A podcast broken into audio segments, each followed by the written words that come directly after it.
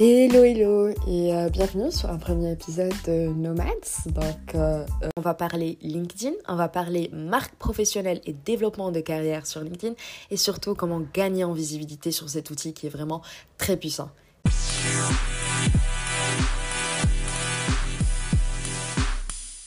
Alors, le premier truc que tu dois savoir, c'est qu'on ne peut pas parler euh, de nomade digital ou de freelancer ou même de carrière en général sans parler de branding euh, professionnel. Je crois qu'à ce niveau-là, on est tous d'accord. Euh, il nous faut une bonne marque professionnelle. on a tous à la portée un outil qui est vraiment très puissant que, que beaucoup de personnes sous-estiment encore ou peut-être que voilà, ils ne savent justement pas comment s'en servir à leur avantage. Mais LinkedIn, c'est aussi un outil qui va te permettre de prospecter. C'est un outil qui va te permettre de ramener des clients, d'aller chercher des clients ou de faire en sorte même que les clients viennent à toi et que les recruteurs viennent à toi. Et comment ça se passe? Si tu pars sur Google maintenant, euh, genre euh, le Social Selling Index. Je suis sûre que on a euh, alors, c'est quoi un Social Selling Index? Déjà, tu tapes ça sur Google, d'accord? Tu écris LinkedIn Social Selling Index et tu vas avoir le résultat qui va sortir. Tu vas cliquer sur la page, tu vas partir directement checker ton score. Parce que oui, LinkedIn nous donne un score. Chaque profil qu'on a, chaque profil au fait a un score. Donc toi sur Internet, toi sur LinkedIn, tu as un score. Et au fait, ce score-là, tu te demandes à quoi ça sert. Est-ce que c'est un système de notation euh, type euh, science-fiction? Est-ce qu'ils sont en train de nous noter euh, pour nos codes de crédit? Non, non, non. Alors, quand LinkedIn, il te note, il note l'attractivité de ta marque personnelle, de ta marque professionnelle et l'attractivité de ton profil vis-à-vis des recruteurs et vis-à-vis des personnes, par exemple, qui cherchent, qui cherchent des collaborations en freelance ou qui sont en train de poster des missions. Donc, plus ton score est élevé et plus tu fais partie, par exemple, du top 10% euh, des, euh, des, profils de ton secteur, plus ton profil bah, il remonte en premier et plus ton profil il est distingué euh, auprès des personnes, par exemple des donneurs d'art qui cherchent des freelancers pour des missions bien spécifiques. Maintenant, tu te dis, ouais, j'ai un score, mais comment j'améliore mon score? Parce que là est la clé. Parce que améliorer ton score, ton social selling index sur LinkedIn, c'est vraiment une clé pour améliorer l'attractivité de ta marque professionnelle, de ta marque personnelle, de ce que tu es, de ce que tu représentes en tant que profil en ligne. Vu, ça va être vraiment compliqué, c'est un rythme à prendre, mais après, croyez-moi, les résultats en valent vraiment le coup.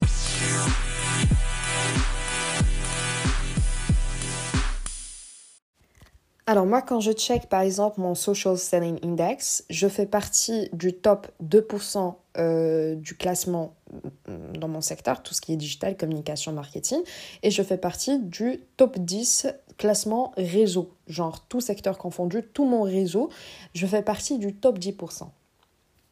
Maintenant, Comment ça se passe Vous devez savoir que le Social Selling Index, il est composé de quatre facteurs, qui impactent votre score.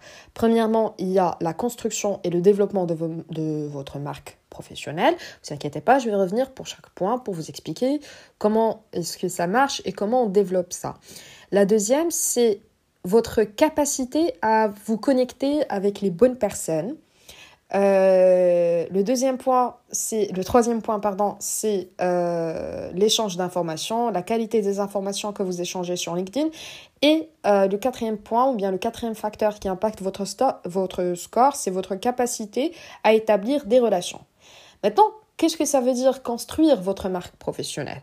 Votre marque professionnelle, comment est-ce que vous allez la développer et la mettre en valeur sur LinkedIn? Je vais vous dire un truc. Euh, ça va pas plaire à tout le monde, mais euh, ça passe par là. ça passe par là, je suis désolée, ça passe par là, il va falloir s'y mettre. Euh, alors, comment est-ce que vous, vous allez construire cette marque? Vous devez penser à vos clients.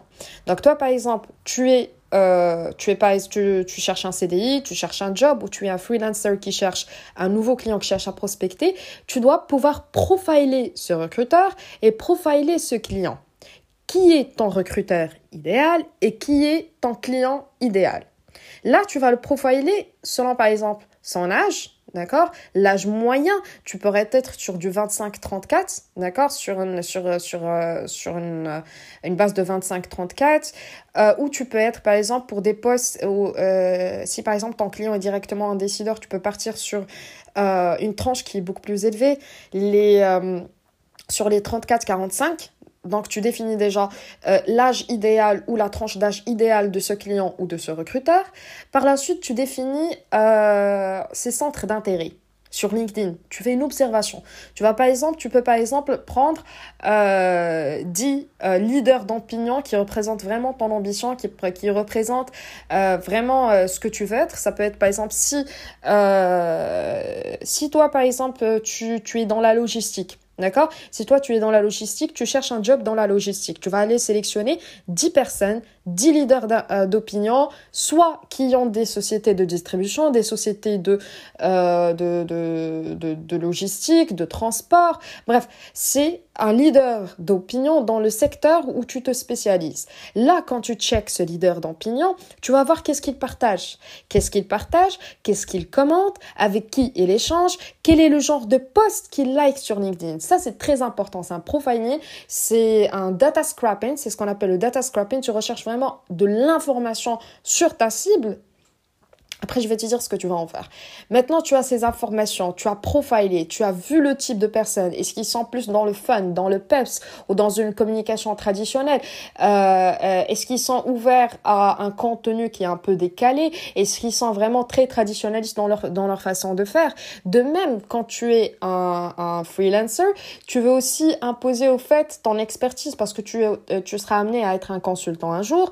Tu veux aussi prouver que tu peux être un consultant, que tu peux travailler en freelance, que parce que oui, bah, beaucoup de gens au Maroc, ils ont encore peur de dealer avec des digital nomades ou des freelancers. Ils vont se dire, bah écoute, tant que la personne n'est pas là, et qu'on va la surveiller toute la journée, ça veut dire qu'elle fait pas son taf, alors que non, on fait notre taf différemment, c'est tout.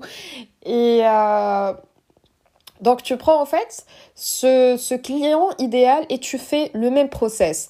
Tu, le, euh, tu spécifies ton client idéal. Par exemple, si toi, par exemple, tu es sur une tranche de 25-34, euh, il vaudrait mieux, par exemple, en termes de freelancing, que tu, que tu partes sur la même base d'un client qui soit soit dans le monde des startups, soit un jeune entrepreneur. Bref, tu, ton client, tu, tu, tu, tu le vois, tu le connais. OK?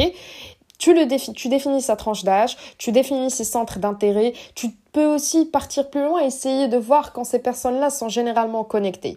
Maintenant, quand vous faites ce data scrapping, que vous avez assez de data, vous savez ce qu'ils aiment, ce qu'ils commentent, ce qu'ils cherchent, vous avez tout. Là, vous devez créer du contenu. Ah ouais, non, non, je vous vois, je vous vois venir en mode, ouais, mais je vais être là à créer du contenu à chaque fois, c'est un travail en plus, j'ai déjà des choses à faire, mais tu sais, c'est un investissement de temps qui a son retour sur un investissement. C'est un investissement de temps. C'est quelque chose au fait que tu es censé faire, que tu dois faire pour justement améliorer cette marque professionnelle sur LinkedIn. Maintenant que tu as ces infos, qu'est-ce que tu vas en faire? Tu vas pas les stocker, tu vas les utiliser, tu vas les exploiter.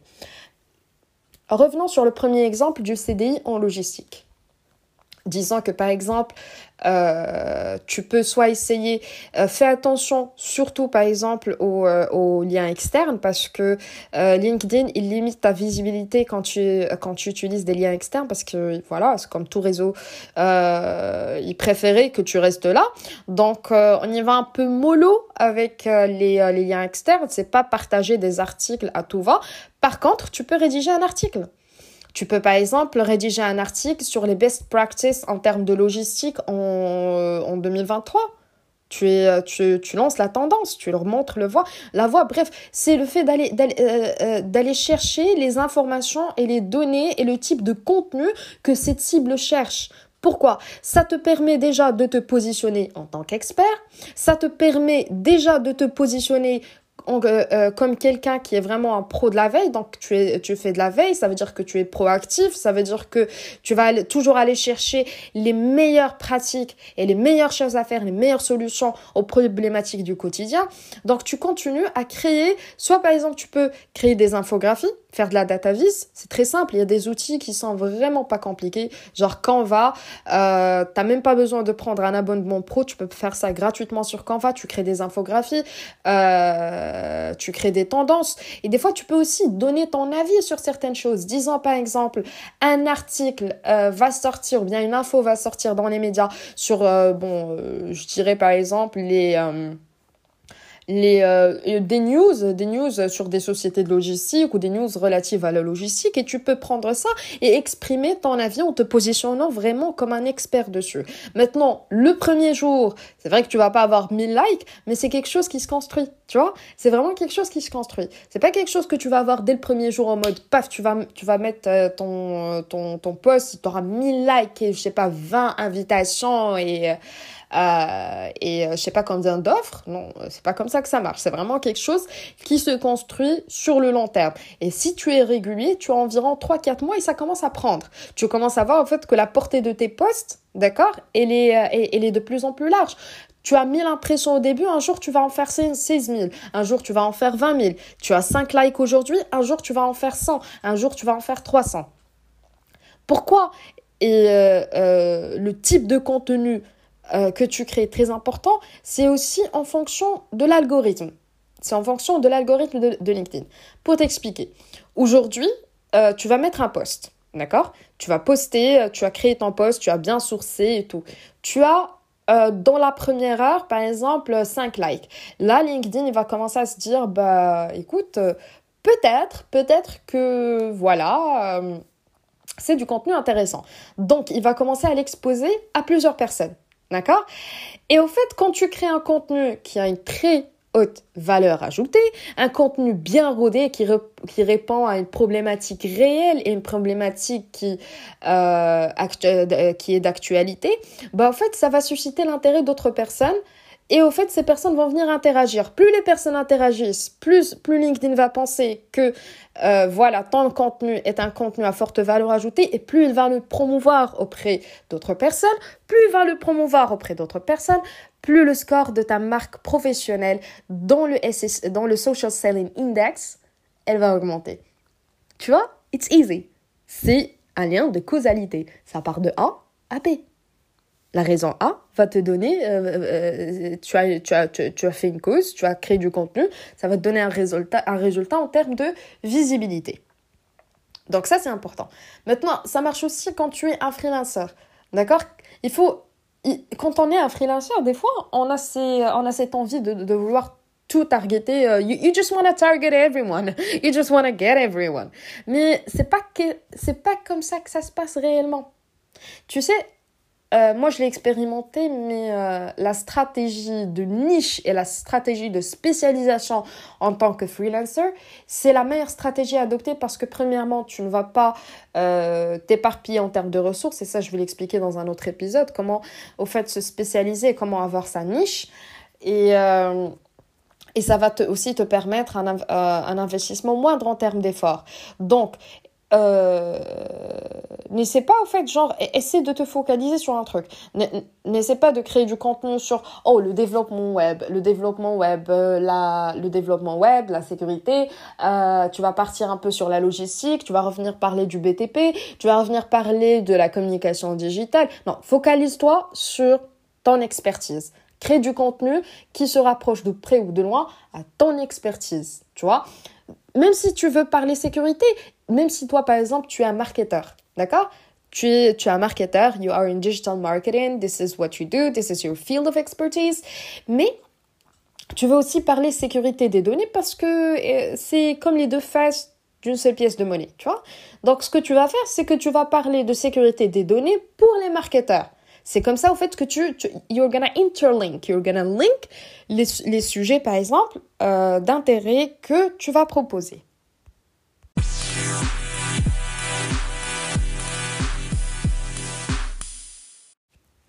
Maintenant, euh, comment s'y prendre Tu vas pas venir poster et dire euh, bonjour mon réseau. S'il vous plaît, je suis en train de chercher une nouvelle mission. Un petit j'aime ou un like va, va, va, aider, mon, va, aider ma recherche. Non, non, non, non. Oh my god. Oh my god. Just don't do that. Don't do that. Tu sais pourquoi? Je vais te dire pourquoi. Parce que moi, par exemple, si j'étais un recruteur ou quelqu'un qui cherche un freelancer, quelqu'un qui est en train de, de, de, de, tendre la main et de mondier des j'aime et des likes pour avoir plus de visibilité, c'est pas une personne que je vais aller chercher. Non, don't be a beggar. OK? Don't be a beggar. You don't deserve that. Et en fait, c'est pas l'image que tu veux avoir. Par contre, tu peux forcer ces j'aime et ces likes en donnant, en donnant au peuple ce qu'il veut. Donne au peuple ce qu'il veut. Donne-leur le contenu qu'ils cherchent. Tu sais, il y a beaucoup de reports, par exemple, qui sont très intéressants, euh, qui sont très intéressants, qui sont pas connus, où l'information n'est pas, euh, n'est pas tellement, en fait, n'est pas tellement disponible. Donc, je vous montrerai dans un autre épisode aussi comment sourcer euh, votre création de contenu, comment l'organiser, comment l'automatiser aussi. Mais voilà, tu vas vraiment aller chercher c'est quoi le contenu que ton client cible cherche. Qu'est-ce qu'il veut savoir? Est-ce qu'il veut savoir quels sont les trends dans, dans ton secteur cette année? Est-ce qu'il veut savoir, est-ce qu'il veut voir des cas d'études? Est-ce qu'il veut, il veut voir des trucs inspirants? Mais bref, vas-y, lâche-toi et surtout, vas-y mollo avec les liens externes. Vas-y mollo avec les liens externes si tu veux pas te faire pénaliser, pénaliser par monsieur l'algorithme de LinkedIn parce que c'est ce qu'il fait. Ok? Donc, euh, voilà quoi. Maintenant, on est clair. On sait comment construire cette marque personnelle, professionnelle. Pardon. Et vraiment, l'idée et euh, la clé est la régularité. Il faut savoir être régulier. C'est pas tu vas poster ce lundi en disant bonne semaine, voici les trends, voici machin, et tu vas disparaître pendant deux semaines. Si ça marche pas comme ça, tu vas être recalé dans le backlog de LinkedIn. Ah, ah tu veux vraiment pas faire ça. Par contre, tu peux euh, faire du batch, du, du, batch euh, content. Tu, veux, tu peux vraiment créer des batchs de, de, de contenu. Genre, tu t'assois un dimanche, euh, un dimanche après-midi, tu peux créer les posts des deux prochaines semaines. Et je te promets, sur Canva, c'est hyper facile. Genre, tu cherches ton info. Vraiment, je vais vous montrer des... des Je peux faire une partie 2, vous, vous me direz toujours, où je vous explique comment créer ce contenu sur LinkedIn, comment vraiment se différencier par rapport à ça. Bah, it's easy. Ok? Tu peux vraiment euh, créer du contenu en batch pour 2-3 semaines, mais tu te laisses aussi euh, une chance de newsjacking. Le newsjacking, c'est quand vraiment tu réagis à chaud euh, sur des news, sur un truc qui va faire le buzz. Ça te permet de euh, to create a leverage, d'avoir un levier de visibilité et de viralité sur, sur le réseau. Bref, en, récapitule, profiler ton, ton audience, étudier ton audience, créer du contenu à forte valeur ajoutée qui va finalement intéresser ton audience, faire, du, faire, des batchs de contenu, créer du contenu vraiment en, grande quantité, ce qui va te suffire pour par exemple trois publications par semaine euh, pour les deux trois semaines. It's easy and simple and it can be done euh, sur Canva, même gratuitement. T'as pas besoin de payer un abonnement pro encore une fois, mais donne-toi la chance et surtout fais de la veille pour te donner une chance de profiter euh, des techniques de newsjacking parce que ça permet de gagner en visibilité et, si la chance est de ton côté, de viralité. tu vas partir pour un gros buzz. Ça arrive et euh, c'est ce qu'on appelle le mécanisme de viralité. D'accord? We're good. We're good. Maintenant, c'est quoi le contenu que toi tu peux créer sur LinkedIn? Easy. Tu peux écrire un article, d'accord? Tu peux écrire un article. Si tu n'es pas tellement calé en rédaction, tellement calé en rédaction, euh, et que tu vois, c'est pas trop le fun, tu peux essayer, par exemple, soit de te faire aider euh, par des, euh, des, des, outils de grammaire ou des, des, outils de rédaction qui sont powered par l'intelligence artificielle. Ça, ça existe aussi, ça aide beaucoup. Mais, quoi que tu fasses, quoi que tu fasses sur ton article ou même sur un post, please, please. La première des choses, c'est de le faire passer dans, euh, dans un outil de, de correction grammaticale et d'orthographe parce que I swear to my own God, ok, que c'est pas bien vu. C'est pas bien vu. Écrire en abréviation, c'est pas bien vu. D'accord? Quand tu fais des erreurs de grammaire et d'orthographe, c'est pas bien vu, que ce soit en anglais, que ce soit en français, c'est pas bien vu. Donc, assure-toi que tu as un contenu correct grammaticalement et en termes d'orthographe. Et après, on peut voir le style et la syntaxe. Mais ça commence déjà par ça. De toute façon, si tu es en logistique, tu n'es pas censé écrire, écrire du, du, Shakespeare ou du Monière. tu es censé t'exprimer correctement. Donc, euh, d'où euh, d'où d'où la base d'avoir une base linguistique correcte. Que ce soit en anglais, que ce soit en français ou même en mandarin, t'as pas envie de faire des fautes d'orthographe ou de grammaire sur un post qui va être vu par 15 000 personnes. Non. non. Donc, là d'un côté, on est bien, on est calé, on sait ce qu'on dit. Vous savez comment ça se passe sur LinkedIn. Maintenant, vous savez comment augmenter ce score de, marque euh, professionnelle. Maintenant, comment vous allez faire pour trouver les bonnes personnes? Vous devez savoir que vous pouvez identifier votre client idéal. Pour vous dire, c'est pas si vous allez commencer sur LinkedIn, vous allez euh, lancer des invitations à gauche et à droite, à essayer d'avoir un réseau de 1000 personnes. Vous savez, un réseau de 1000, 1000 même un réseau de 2000 personnes, c'est pas suffisant et ça vous sert à rien si vous n'avez que 1% de ce réseau qui est actuellement, qui fait partie de vos centres d'intérêt ou qui est, qui est d'un intérêt commercial pour vous, d'un intérêt d'échange ou même d'un intérêt pour votre secteur. Ça ne va vous servir à rien. Si vous êtes par exemple en logistique, vous n'avez pas par exemple à avoir 20% euh, de votre audience qui fait de la recherche en chimie nucléaire. Ça n'a pas de sens. Donc là, il faut vraiment essayer de trouver les bonnes personnes, d'accord? Pour vous aider, vous pouvez par exemple euh, faire une liste de, de, de, de 30 entreprises, d'accord, qui représentent un centre d'intérêt pour vous. Vous voulez euh, peut-être collaborer avec ces entreprises un jour ou l'autre. Vous allez prendre ces 30 entreprises qui sont vraiment, euh, qui matchent vos valeurs, qui matchent vos aspirations, qui matchent un peu ce que vous voulez faire dans la vie. Vous allez prendre ces, ces entreprises-là et vous allez les chercher justement sur LinkedIn et essayer de vous connecter à des personnes qui travaillent là-bas soit par exemple des recruteurs, soit par exemple si tu es, euh, je répète avec euh, l'exemple de la logistique, si, tu es en logistique, tu peux chercher un logisticien, un responsable d'approvisionnement, un responsable d'achat, bref, des personnes, d'accord, qui peuvent, si, si, par exemple vous êtes amené à travailler avec cette entreprise un jour, les personnes qui seront dans votre cercle, les personnes qui seront dans le même secteur, dans le même département avec vous, qui vous aurez à collaborer au quotidien. Vous voulez aller chercher ce genre de personnes. Et quand vous aurez ce genre de personnes, bah bien sûr, euh, LinkedIn va vous proposer à des personnes d'orientation similaire qui ont des profils similaires. Et donc, vous allez avoir un réseau professionnel probant. Mais n'allez pas envoyer des invitations à gauche et à droite. Euh, juste pour avoir un réseau avec un certain nombre de personnes pour se dire que oui, j'ai un réseau. Non, mais c'est un réseau qui vous sert à rien. On va juste se mettre d'accord sur la chose. Maintenant, c'est l'échange euh, d'informations. On en a parlé. C'est justement euh, l'échange d'informations, c'est le fait d'envoyer ce que vous produisez, c'est le fait de taguer des gens, c'est le fait de commenter, de commenter avec votre article, de commenter avec un post, de commenter avec une image, de commenter avec, mais bref, échanger des informations. Ne restez pas sur LinkedIn, ne prenez LinkedIn is not a museum. LinkedIn c'est pas un musée où tu viens traîner juste pour voir les profils un peu et tout, mais non. Euh, non, LinkedIn, c'est pas, euh, pas une exposition. Non, LinkedIn, il est là, c'est un outil d'échange. Alors, échangez, échangez l'information, discutez. Ne soyez pas avare en termes de contact, mais échangez pour pouvoir augmenter votre score et augmenter votre social selling index. Et aussi, c'est quand on parle, par exemple, d'établir des, euh, relations, c'est aussi un point très important. C'est au fait, c'est il faut renforcer vos réseaux en trouvant les décideurs, puis en gagnant leur confiance. Si tu trouves des décideurs, si par exemple, euh, tu peux trouver des décideurs, ça veut pas dire que tu vas faire la groupie, hein, on va se mettre d'accord. Tu vas pas faire la groupie, à être là, euh, le fan qui va commenter tous leurs posts. Non, non, non. C'est vraiment de le faire de manière pertinente.